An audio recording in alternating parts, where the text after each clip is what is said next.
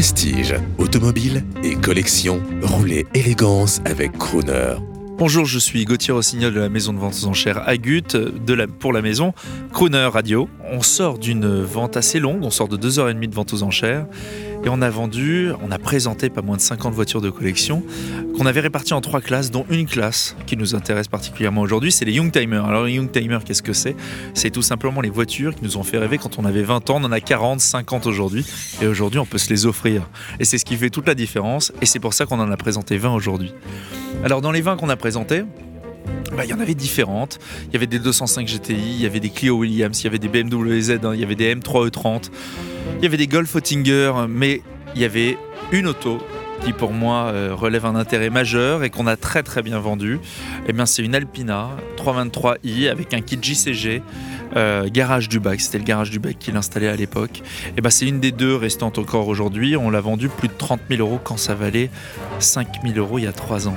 Donc il y a un réel engouement autour de ces autos-là.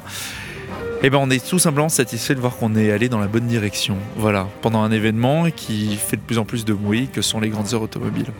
Alors vous qui euh, connaissez l'automobile, euh, qu'est-ce qui trouve euh, Est-ce que les automobiles d'aujourd'hui ne satisfont plus les gens Il y a quelque chose qu'on trouve dans ces, dans ces voitures Young Timers qui ne sont pas si anciennes?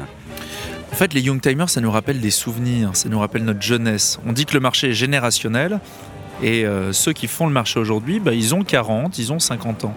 C'est des collectionneurs qui sont assez jeunes et aujourd'hui ils ont quelques moyens qu'ils n'avaient pas quand ils avaient 20 ans. Ils s'achètent les voitures qui les ont fait rêver avant.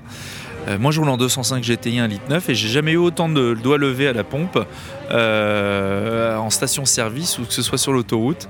le nombre de mecs qui viennent me voir et qui me disent ah mais cette auto elle est géniale, je pourrais rouler en Ferrari Daytona, j'aurais moins de pouces en l'air.